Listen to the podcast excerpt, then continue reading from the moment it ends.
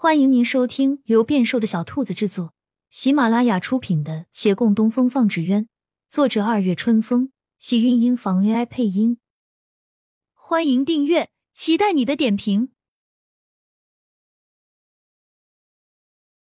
第三百四十四集，这一问，围坐百姓已瞪大了眼睛。李大人是忘记自己身份了吗？如何能说出这般话？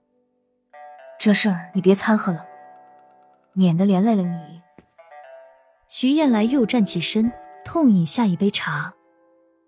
我已知晓是谁害了何小飞，此去京师，必当将这人抽筋扒皮，生吞活剥。他并不知那人此时与他近在咫尺，说罢恨恨咬牙，目光往周遭一瞥，见众人都惶恐看过来，他火气更甚，抓起一碗狠狠拍在桌上。都看什么看？众人忙不迭低头，倒是那刘公子暗暗庆幸，这般暴力，幸好幸好。他不免同情的看李慕言，看着人虽生的眉清目秀，但总是不苟言笑。也看他轻轻拉了拉徐燕来，唤他入座，仍温和道：“不要着急，那个人是谁？”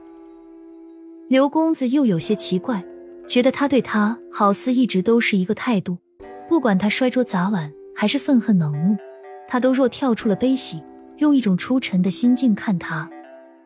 可徐燕来在这春风化雨的声音中冷静了，他摇摇头，算了，回去再说吧。大喜之日，我不能给人添堵。而后，他的视线定格在月兰身上，拱手道：“月公子，对不住了。”冒犯之处，还请见谅。月兰连忙回礼：“没有。”我的意思是，往后可能更有冒犯之处了。毕竟要收拾的人与他们关系匪浅。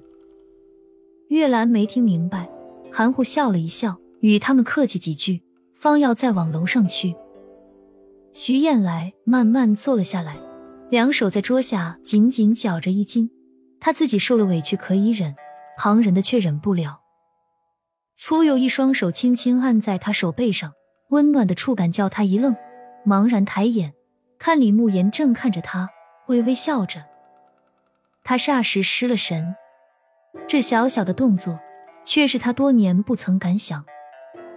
他思绪混乱，心跳也杂乱，想来只要有这一寸温暖，他上刀山下火海也不会畏惧。还好，虽然蹉跎数年。但总归来日方长，那原本看不见的前路，忽而都开满了鲜花，叫人欣喜又憧憬。月兰已来到了洛长青的房门前，刚要伸手去敲门，楼下传来一阵陌生的嘈杂，他只好收手，来不及说话，迅速跑了下去。闺房内，洛长青轻上粉黛，面前人递过来的茶喝下一口，外面的动静叫他惊起。茶盏一放，要去开门。发生什么事了？陆凌坐在桌边，目光淡然。既是喜事，总有人会闹上一闹的，也是天喜气。大师哥和阿寻都在下面，不用担心。洛长青犹疑了一下，重新坐了回来。说的也是。他再将茶盏递上去。对了，跟你说一事。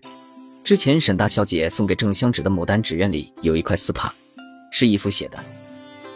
对方接过杯盏，抿了一口。原来刘叔的丝帕在那纸鸢里，我说怎么一直找不到呢？他盯着他的手，面无表情道：“嗯，我也是无意发现的，这次带来了，还是交给你。”他在袖中摸索了几番，昨天放在我房间了，你等下。我去拿。起身迈了一步，想了一想，他又停下，回头笑：“何必耽搁时间？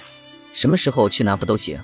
反正跑不了。”骆长青也笑：“是，不急一时。”须臾沉默，他又不自在道：“你为何一直盯着我的茶看？”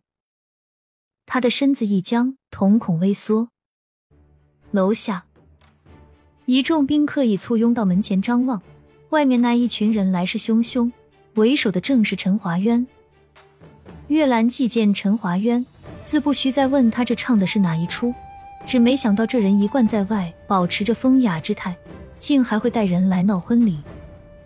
陈华渊是被逼的，他的面子上也挂不住，四处张望，在一隐蔽阁楼上看到了有人探出头，他无奈，尚未做出什么吩咐，身后众人一蜂拥上前来。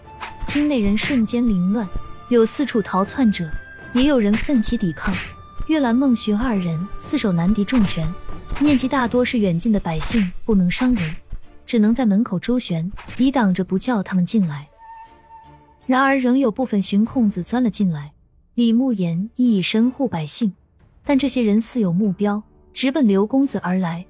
这一桌百姓皆躲于桌底，唯他伸开双臂挡在刘公子面前。可一句“你们眼中可有本官”还没说完，就被人一拳打下。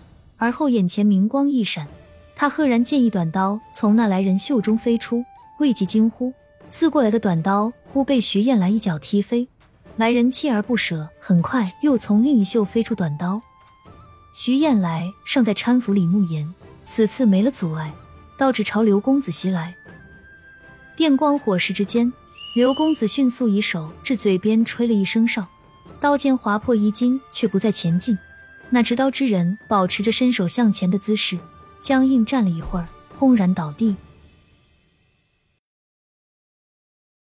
亲亲小耳朵们，本集精彩内容就到这里了，下集更精彩，记得关注、点赞、收藏三连哦，爱你！